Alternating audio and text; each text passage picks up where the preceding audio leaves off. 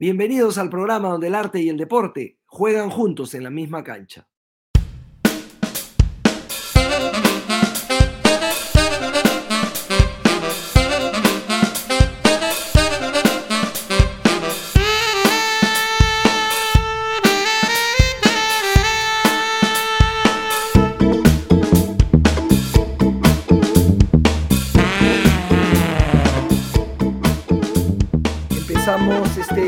Programa de conversaciones desde la grada con la suerte de que nos acompañe Alonso Cueto, una de las em, mentes más versátiles y, luminosas del, Perú, del Perú contemporáneo.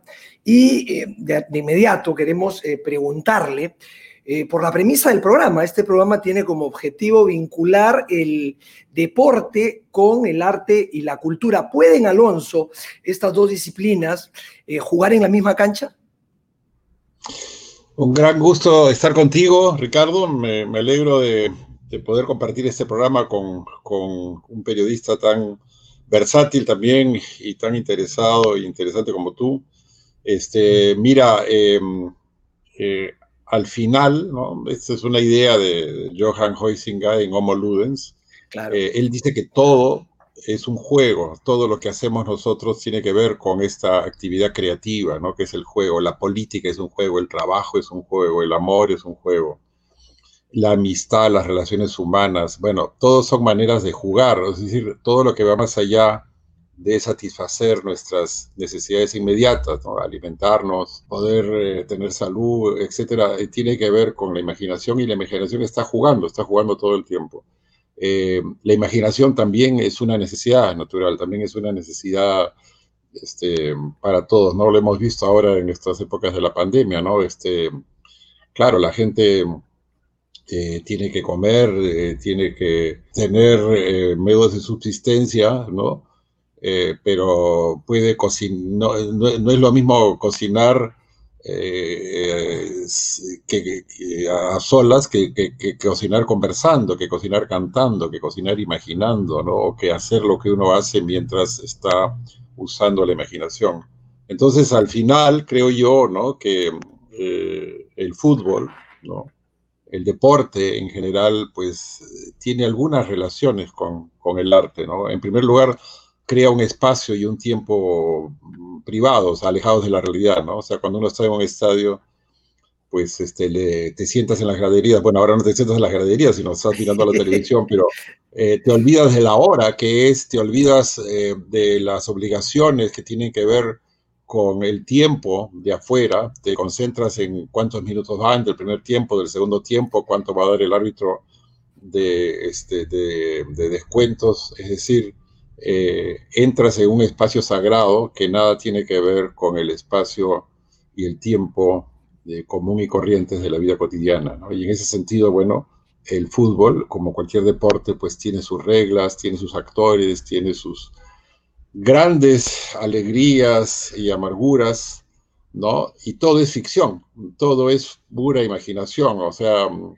eh, Argentina no es mejor país que Inglaterra porque le ganó en, un mundial, ¿no? Ni, ni, el Perú y Chile van a resolver sus diferencias este, eh, de, la, de, la, de la guerra por un partido de fútbol, pero no siembra la ilusión de que es así, por lo menos en ese espacio y ese tiempo sagrado que son este, lo que dura un partido.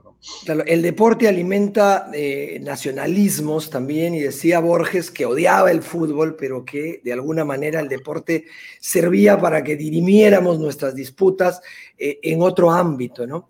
A propósito, tú escribiste un artículo eh, que me encantó, dicho sea de paso, llamado La Nueva, la nueva Guerra Santa y de alguna manera equiparabas a al deporte con, algún tipo de actividad religiosa. Explícanos un poco cuál era la, premisa de aquel escrito. Claro, la, idea de, ese artículo, y es algo que sigo pensando, es que durante gran parte de la historia de, de la humanidad, las guerras eran vistas como eh, escenarios de gloria, escenarios de triunfo. Nuestros héroes eran los héroes eh, nacionales porque habían triunfado en una guerra, ¿no? Cuando cuando un general romano venía de conquistar algunas provincias, eh, de aplastar, de sojuzgar a, los habitantes de algunas provincias, era recibido eh, como, un héroe nacional. Por la, multitud en, Roma. Eh, eso, eso ha seguido, digamos, la idea de la guerra como una actividad que lleva la gloria, al honor y a, y a, este, la afirmación de una, sociedad o de un país. Eso ha seguido hasta entrado el siglo XX, ¿no? Incluso eh, la Segunda Guerra Mundial se peleó con todos los honores. Y de pronto, eh, la guerra dejó de ser bien vista, dejó de ser vista como un escenario de gloria al, que todo el mundo quería ir. Y eso empieza con la guerra del Vietnam.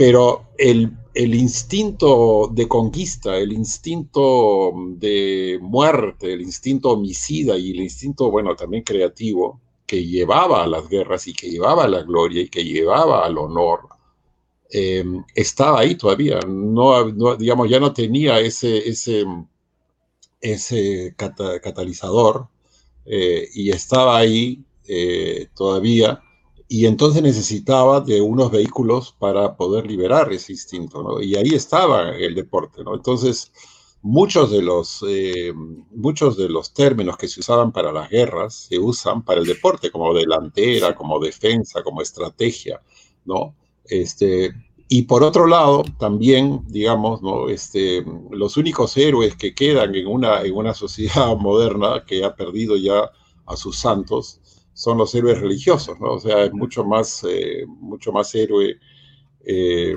este, eh, Maradona o Pelé o Cruyff o Cristiano Ronaldo que, que, los este, héroes de la política o de la vida social, que han perdido totalmente su, su vigencia. ¿no? Por eso es que cuando un héroe, bueno, es este, encontrado culpable de algo, de alguna dosis de, de, este, infiltración o de drogas, en una mala, en una mala conducta privada, pues se pierde un poco ese estatus. Y eso fue lo que pasó aquí eh, digamos, cuando murió el equipo de la Alianza hace muchos años, este, digamos, todos ellos fueron considerados, fueron como, como personajes religiosos que habían perecido en cumplimiento de algún tipo de misión sagrada y a la vez este, militar. Claro, eh, claro, el, el, el deporte en general tiene algún tipo de efecto catártico, de desahogo, catanático, dicen otros, y religioso, decía, lo dijiste tú y también Juan Villoro en, su libro Dios es, redondo. seguimos con, te llevo a los linderos del, fútbol específicamente y te pregunto por tu hinchaje. ¿Tú, tú eres hincha de algún equipo, Alonso? Mira, eh, te, cuento, te cuento algo, este, eh, Ricardo. Yo viví hasta los siete años en el extranjero. Mi padre tenía, bueno, trabajaba en, en, en unos organismos internacionales en París y en Washington, y yo volví al Perú a los siete años, en el año fines del 61. Y en el año 62, mi padre me llevó al estadio eh, y vi el primer partido de fútbol que vi en mi vida. Eh, me acuerdo mucho subir las escaleras del Estadio Nacional, ver ese haz de luz ¿no? que esperaba al final de esa, de esa ascensión, y, y, luego de esa luz ver el campo iluminado, que eso me hizo una tremenda impresión de, verde, ¿no? Con, con, con, bueno, con esas líneas y esos círculos, esas redes, ¿no? Que indicaban, pues, este, un, como te digo, pues un escenario aparte, un escenario alejado del, resto de la realidad. Y ese partido eh, que vi ese día fue eh, Alianza contra Botafogo de Brasil. En ese ah. equipo jugaba eh, Víctor Rostein, estaba Pitín Segarra y aparecía este, Perico León. Y entonces, este. Y, perdón, perdón, y en Botafogo de repente jugaba Garrincha, ¿no? Jugaba Garrincha, seguramente, sí. Este, ganamos 3 a 1. Eh, creo que ese fue el inicio, el inicio de mi viaje por la Alianza. Eh, yo sí creo este, que en los equipos hay una cierta identidad, ¿no? Y yo respeto a todos los equipos, pero me gustan más los equipos donde las figuras ejemplares son eh, figuras creativas, figuras de ataque, figuras plásticas, ¿no? Este, entonces el hecho de que, de que la alianza, los, los, símbolos sean pues gente como Cubillas o como, o como Pitín Segarra o como César Cueto, este, eh, para mí, ¿no? Eh, hacen mucho bien al, al, al, fútbol como, como, una, como un eh, deporte de ataque, de creación, ¿no? No como un deporte destructivo, que fue un poco este, lo, que, lo que hizo Bilardo con la selección argentina en, en, algún momento. Este, o sea que yo siempre he privilegiado equipos como pues, el Alianza o el Barcelona o el Manchester City, ¿no? Este, cuando fui a España a vivir en el año 77, lo primero, bueno, a la semana de haber ido, este, fui al estadio Vicente Calderón y vi el Atlético de Madrid de esa época. Estaba Rubén Cano, estaba Ayala. Este, el ratón Ayala, estaba Luis eh, Pereira. El, el, Pereira, exactamente, el, defensa brasileño que era extraordinario. Y yo dije, bueno, esto es lo que yo quiero. Entonces yo siempre he sentido que el Atlético de Madrid para mí era, creo que ahora ha perdido esa identidad, pero en ese momento era ese fútbol ofensivo, plástico, creativo, a diferencia del Real Madrid, que era un fútbol más duro y destructivo. ¿No? Este, y que el Barcelona en ese momento también eh, ejemplificaba ese fútbol ¿no? creativo con Cruyff y donde Sotil pues no fue casualidad que, que, que encajara ¿no? en, ese, en ese sistema. ¿no? Así que sí, este, creo que los equipos hay una identidad. Se puede perder, por ejemplo, creo que el Atlético de Madrid ha perdido la identidad hoy día, se ha vuelto mucho más duro, más eh, destructivo, este, pero, pero en algunas épocas este, esa, ese, esa identidad se mantiene y en el Alianza creo que es eh, una, una señal o, o, una marca este, de su manera de ver el fútbol que coincide, creo yo, también con una manera de ver la vida, ¿no? como un acto de creación, de construcción y de plasticidad. ¿no? Bueno, entonces queda claro, Alonso, que eh, eh, tu acercamiento a la alianza fue más por deslumbramiento que por una herencia paterno, paterno filial. Pero tú también eres de los no, que sí. cree que... Tú, eres, tú también eres de los que cree que, como decía Sacheri en, en la la pregunta de tus ojos, que después fue el libro pues, de Campanella, eh, que, sí. que, Campanella hizo película, ¿crees que un hombre puede, no puede cambiar de pasión, que uno no puede cambiar de, no puede cambiar de hinchaje, de que uno puede cambiar de todo, no menos de hinchaje? Puedes este, cambiar de pasión, puedes cambiar de todo lo demás. Hay gente que cambia de partido político, hay gente que cambia de pareja, Sí, Pero claro. hay dos cosas que no pueden eh, cambiarse nunca, que son, bueno, las relaciones consanguíneas, tus padres, tus hijos, tus claro. hermanos, y tu pasión por un equipo. Sé de gente que ha perdido el interés en un equipo, ¿no? O sea, ha perdido, ha, digamos, ha, ha, dejado de ser hincha, digamos. Fue, me dicen, fui, yo fui una época, pero que, pero no sé de nadie que se haya, que se haya cambiado. Eso es algo que empieza, empieza muy, muy pronto, ¿no? Este, mi padre era del centro iqueño, un equipo que ha desaparecido. Ah. Hay algunos equipos que yo recuerdo con, con, cariño, ¿no? El centro iqueño, donde empezó Chale, el claro. KDT Nacional, el Mariscal Sucre, el Defensor Lima, no sé si existe el, todavía. El ADT de Tarma, ¿no? El ADT de Tarma, por supuesto. El Aguas Verdes de Tumbes. Pero, pero, ahí están los hinchas, ¿no? Lo, tengo un amigo, Gustavo Bueno, que es un sufrido y fanático hincha del Municipal, por ejemplo casi todos los amigos que tengo, este, eh, digamos, eh, sé, sé, a qué equipos son, ¿no? Pancho Lombardi del Cristal, Mario Vargas Llosa de la U, este, Efraín Trey es un amigo muy querido que está con nosotros también de la U, sí, señor. Claro que sí, uno, uno, uno es también los equipos a, los que quiere. Sí, eh, eh, pero bueno, hablando, hablabas hace unos minutos de Alianza Lima y, y, y justamente también mencionabas que no te gustaba eh, el, el, Atlético de Madrid, por más que, que, te gustara el equipo de Simeone, que había cambiado su ADN, ¿te parece que eso también ocurrió con la alianza de Bengoechea hace poquito? Que era, era, un equipo que había cambiado un poco su, su, forma de jugar. ¿Estuviste un poco al tanto? Este, mira, eh, estuve, sí, estuve un poco al tanto, me, me, pareció muy buen técnico, una persona muy seria, este, tal vez no interpretó las habilidades de los jugadores y, su capacidad de, de, integrarse en un equipo. Este. Eh, mira, hay, hay, un tema aquí y es que el técnico tiene que pensar en la colectividad de los jugadores, ¿no? No, no puede pensar en la habilidad de uno y sumar la habilidad del otro, tiene que ver cómo esas habilidades interactúan, se interrelacionan y pueden este, conectarse para un objetivo común. Y, en mi época, tradicionalmente, el fútbol brasileño era el que mejor se adaptaba a la alianza. y los entrenadores fueron brasileños, por ejemplo, Jaime de Almeida, cuando, cuando estuve yo, y después una gran temporada con, con Didi, ¿no?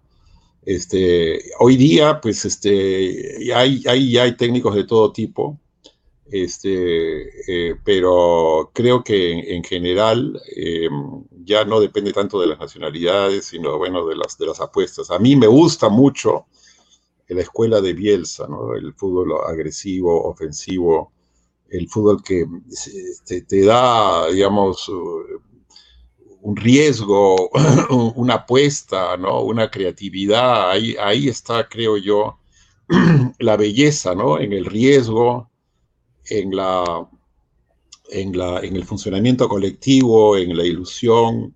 Creo que eso es lo que hace que, el fútbol funcione. Y de hecho creo que los dos equipos que han llegado a la final el domingo tenían eso, ¿no? Tenían una apuesta por un fútbol ofensivo, ¿no?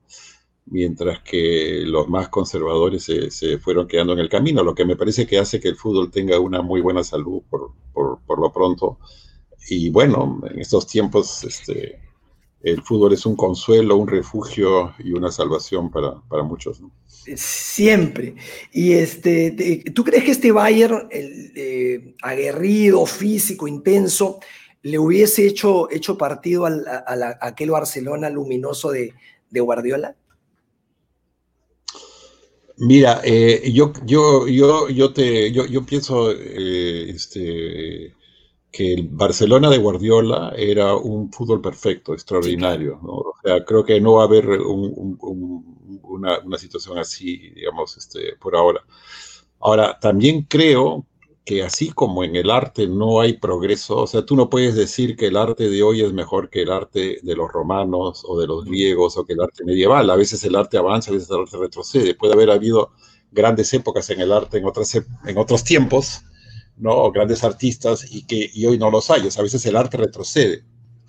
Pero creo que en el deporte sí hay un progreso, ¿no? porque cada día hay nuevos sistemas de nutrición, nuevos descubrimientos este, em, en, cuanto a la medicina deportiva, mm, sistemas de entrenamiento. O sea, creo que cada vez hay mejores jugadores y mejores equipos.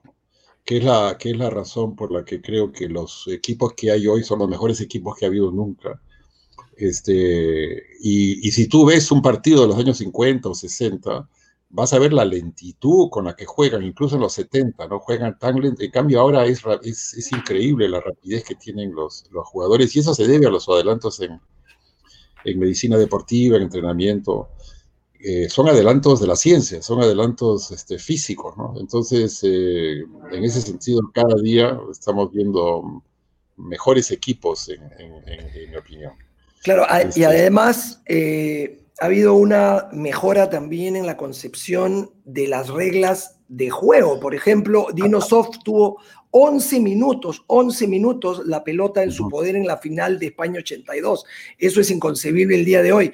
El, la, Tú mencionabas hace, unos segundos a Bielsa, y por ejemplo, Bielsa relativizaba el éxito para él, eh, eh, un equipo exitoso en la medida que había generado más situaciones de gol que el contrario, independientemente del score. Él se iba relativamente satisfecho si su equipo, al margen de que hubiese sido fictivo o no, que también es otra faceta del juego importante, eh, había generado más situaciones de gol claras que el rival, ¿no? Entonces es otra, otra manera de, de, concebir el fútbol. Alonso, ¿otro deporte te capturó solamente el, solamente el fútbol?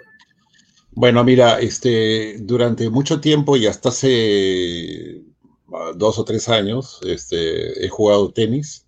Ah, eh, este, soy un gran aficionado todavía, ¿no? Eh, disfruto mucho eh, de los torneos, bueno, de los principales torneos, ¿no? Del, Roland Garros, de Wimbledon y del US Open, también del Australia Open. Durante mi juventud, en, cuando yo vivía en Estados Unidos, me hice un gran eh, fanático de Iván Lendl en ese momento, que también tenía ese, ese tenis este, plástico, eh, creativos, ¿no? A diferencia de John McEnroe, que era una, era una, una, roca, ¿no? Que era un tipo muy potente, pero que era un, tipo muy cuadrado mientras jugaba, ¿no? Y hoy en día, en los últimos este, años, eh, también, ¿no? Tengo algunas preferencias, entre ellas eh, Juan Martín del Potro este, y Roger Federer, ¿no? Que me parece que es el mejor tenista de los últimos, de los últimos años, ¿no? Este, así que mm, por ese lado, digamos, eh, sí me, me, llama siempre mucho la atención, ¿no? Este, hay una, hay un, además hay una, hay una serie de, de novelas, ¿no? Este, sobre el tenis, una de ellas de Antonio Scarbeta, ¿no? Que es un, hombre que se enamora de una tenista eh, y la sigue durante por todos los torneos en todo el mundo. Ah, no, no, dedica no, gasta todos sus ahorros en eso, en eso, ¿no? Y la tenista nunca se entera, es una, es una chiquilla, o se entera al final. Pero este hay pues hay una relación también entre el tenis y la literatura, ¿no? Y hoy Casares, ¿no? Y hoy Casares, que jugaba tenis todos los días. Eh, este, sí, señor. Eh, Martina Navratilov escribió una, una, novela sobre, o dos novelas sobre el tenis, si no me equivoco. Y este. André Agassi, André Agassi tiene Open. Open es un, un, un trabajo monumental, ¿no? obviamente lo ayudaron a, a Agassi a, No recuerdo el nombre del, del que lo del que colaboró con, con Agassi, pero fue un trabajo estupendo, ¿no? La, la biografía de Agassi y, cómo lograron, lograron, llevarlo a, a cómo, él realmente odiaba el tenis, pero había sido su papá quien se propuso de que él llegara a ser quien fue. Sí. y es curioso, ¿no? El tenis es, en cambio, a diferencia del fútbol, un deporte totalmente individual y hay que tener en cuenta lo tremenda que es la soledad del tenista, ¿no? Cuando estás jugando dos, tres, cuatro horas en una final, estás totalmente solo en medio de la multitud pero librado a tu perseverancia, a tu persistencia. Bueno, viene el entrenador a veces, pero eso está eh, descontado, pues, pues, digamos, es momentos contados. Y luego, pues, este, también me, interesa, me interesó, ahora menos, pero sigo viendo el básquet, ¿no? Que es un tema, la NBA es algo que comparto con mi hermano Santiago. Y mi hijo Esteban me ha aficionado en los últimos eh, meses a la lucha libre cuando yo era joven, este, tú eres menor que yo, o sea que no te acordarás, pero eh, se veía en la televisión un programa peruano que se llamaba Los Demonios del Catch, que eran eh, luchadores de lo que llamábamos nosotros Catch as y que ahora se llama Wrestling en Estados Unidos. Blue Demon. Este, Blue Demon, sí, porque en México hubo una gran, gran tradición de, de Catch as ¿no? Este, y bueno, es un ballet violento, ¿no? Este, eh, de, mm, premeditado, pero a veces también improvisado.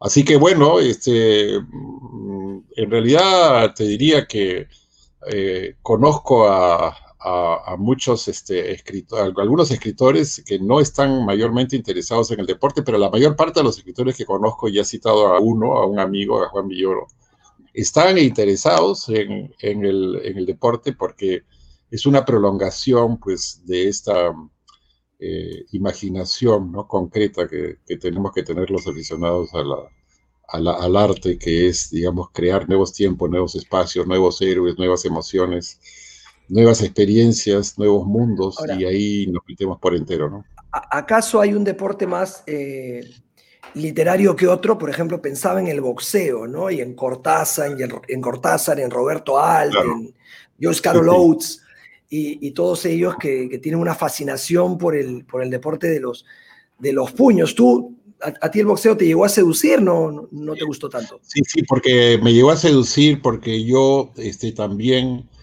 eh, crecí en la época de Mauro Mina, que tenía un, un, este, una escuela, un ring ahí en la calle Los Paujiles, esa calle se hizo famosa. Este, y luego eh, vi pelear a Roberto Dávila, también conocido como el grandote de Surquillo, que terminó, bueno, terminó muy mal este, después. Eh, pero, pero, tú sabes, eh, Alonso, que Roberto Dávila fue el primero que logró resistir toda la distancia contra George Foreman, o sea, pelearon fue una pelea ocho rounds, y Foreman había ganado sus primeras nueve peleas por nocaut y venía de ser campeón olímpico. Y el primero que sobrevive, de los poquísimos que sobrevivieron a Forman en toda su carrera, fue Roberto Dávila. ¿no? Por supuesto, le dieron una paliza, pero terminó en sí. Sí, y yo lo vi cuando peleó, era, había un ring que ponían en la parte sur, en el, frente a la tribuna sur del Estadio Nacional, y peleó contra un brasileño Pires, y fui, fui me acuerdo con mi padre. Y es verdad lo que tú dices, ¿no? O sea, los escritores muchas veces se inclinan hacia los deportes individuales, ¿no? Como el box, como el tenis, ¿no? Este, y, y, es porque la soledad del deportista en, eso, en esos casos pues se parece a la soledad del escritor, que también es, un, es, un, es una creación individual, ¿no? La gente de teatro, la gente de cine trabaja en equipo, el escritor, igual que el tenista y el boxeador, está, está solo en, en la cancha, este, y no sabe lo que, lo que va a pasar. ¿no? Pero digamos que es, este, eh, a mí me interesan los dos tipos de, de deportes y, y, en general este, no me interesa el golf, no me interesa el esquí, eh, no, me, no me interesa, este, no, no, nunca me, me, subiría a un parapente y a eso me parecen cosas totalmente desquiciadas y delirantes. ¿no? Pero vamos a tierra, vamos a poner los pies en la tierra, o mejor dicho, en la cancha. ¿no? Claro. Eh, eh, eh Cortázar tenía eh, una visión de, literaria que no sé si compartes y, y, y, que quiero justamente preguntarte al respecto.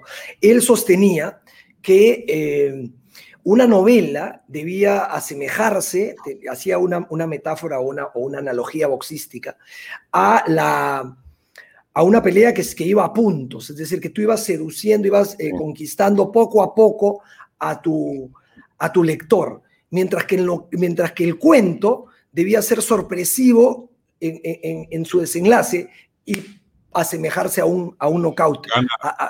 ¿Qué, ¿Qué, piensas al respecto? Sí, sí, todo. Sí, esa, es una, esa es una comparación extraordinaria que yo uso a veces en las clases, este, uh, eh, porque... Claro, un, cuento desde el comienzo, y eso lo dice García Márquez, ¿no? Uno este, se da cuenta que si fragua o no fragua, o sea, si, digamos, encuentra un, un, una solidez, una concreción o no, ¿no? Mientras que en una novela un personaje va cambiando a lo largo de muchas páginas, en un cuento se revela un episodio decisivo, ¿no? Que lo pone en juego, que lo revela por entero y que hace que nos demos cuenta de quién es este personaje. Y un, y un, y un cuentista tiene el reloj en contra. Este, tiene que dar el, el, el, el, golpe definitivo para poder revelar la identidad de quién es el personaje, de cuál es la situación. Y eso es lo que hacen los, los grandes cuentistas, ¿no? Como Cortázar, que fue mejor como cuentista que como novelista y, que este, en, entendió que desde la primera línea eh, tiene que ponerse todo en juego. ¿no? Uno tiene que salir a, a, matar al rival, que es este, la inexpresividad. ¿no? El cuento tiene que expresar todo lo que es desde, la primera línea. Un ídolo deportivo, eh, Alonso, un, alguien que de chico haya, haya, haya sido tu, tu ídolo deportivo, ya sea boxeador, eh, futbolista? Bueno, este, mira, antes de, de, contestarte eso, yo te diría que yo siempre he pensado que el trabajo de un, de un novelista por lo menos es parecido al de un deportista, porque yo creo que un deportista que entrena, que se alimenta bien, o sea, yo estoy en contra de esa idea que me parece bastante ingenua y a la vez este, tonta del escritor que tiene que emborracharse, trasnochar, este, Bukowski. Uh, sí, el del Bukowski que me parece un escritor horroroso, ¿no? Como, como escritor me parece un tipo horrible. O sea, muy, muy mal, muy mal escritor. Yo siempre he pensado que es un poco la idea de que uno tiene que llevar una vida aburrida para que su imaginación vuele, para que su imaginación sea interesante. Si tú desperdicias los delirios de tu imaginación en tu vida, no te van a quedar fuerzas para expresarlos en tu, en tu obra. Entonces yo pienso que hay que dormir bien, hay que tomar un buen desayuno y hay que trabajar varias horas al día. Por lo menos en el caso de un novelista. Creo que en el caso de un cuentista, de un poeta, no hay, no hay esa disciplina tan constante todo el tiempo. O sea que, pero, pero yo, a mí siempre me ha, me ha llamado la atención ¿no? Que uno tiene que cuidar el cuerpo, como hace un buen deportista, ¿no? Para poder, este, para poder rendir lo más posible, ¿no? Y, te diría además que mm, el, deportista no es solamente un cuerpo, también es una mente, es una mente creativa, ¿no? Es la rapidez de tomar una decisión, ¿no? Es la rapidez de encontrar un espacio, o sea, es la agilidad mental, ¿no?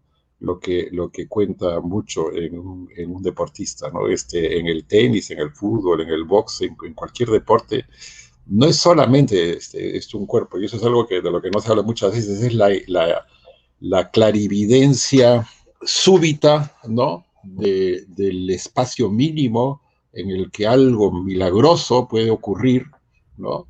Y algo de eso hay también en, un escritor, ¿no?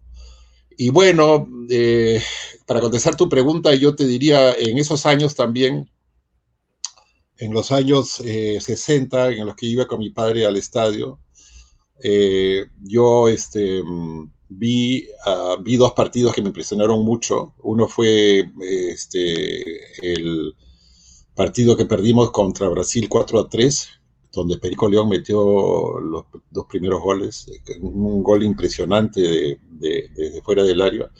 Y después con mi tío Francisco Miroquesada, que fuimos al estadio a ver eh, el partido que Perú le ganó a Argentina con ese gol que desgraciadamente no tiene una firma, no tiene una versión fílmica eh, en el de Perico sobre el arco de cejas, si no me equivoco, que fue impresionante por lo milimétrico, por esto que te decía, del espacio mínimo que encontró para poner la bola por encima. Así que en esos años, en el Perú, Perico León. También vi a Pelé, eh, es alguien a quien no olvido, lo vi en un partido contra la U, empataron 2 a 2, la U empató en último minuto con un gol del Ronco Rodríguez. Todos mis respetos a la U, a los, a los rivales que también son parte de, de todo eso que el fútbol peruano ha podido aportar, que es significativo ¿no? para la vida de, este, de todos nosotros. ¿no? Sí, bueno, Fray Luis de León hubiese coincidido contigo en cuanto a eso del, del reposo. Y eh, Alonso, ya para ir terminando, una pregunta cliché.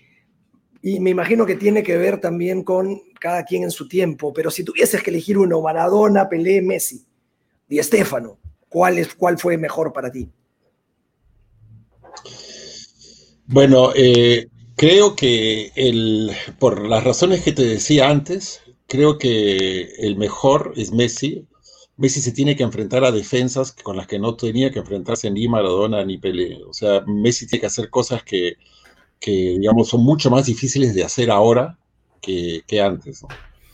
Eh, ¿Qué, digamos, eh, qué falta ahí, no? Bueno, falta una, una, este, eh, una locura, este, triunfadora, ¿no? Que es la que tenía Maradona. O sea, Maradona era, era un loco de, la, gloria, del apogeo, que es algo que Messi creo que no tiene.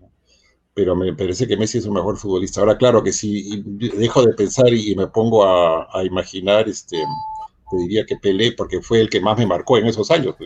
Además, la, final del campeonato mundial del año 70 es algo que no olvido, ese, gol de, cabeza y ese mundial general de Pelé fue, extraordinario. bueno,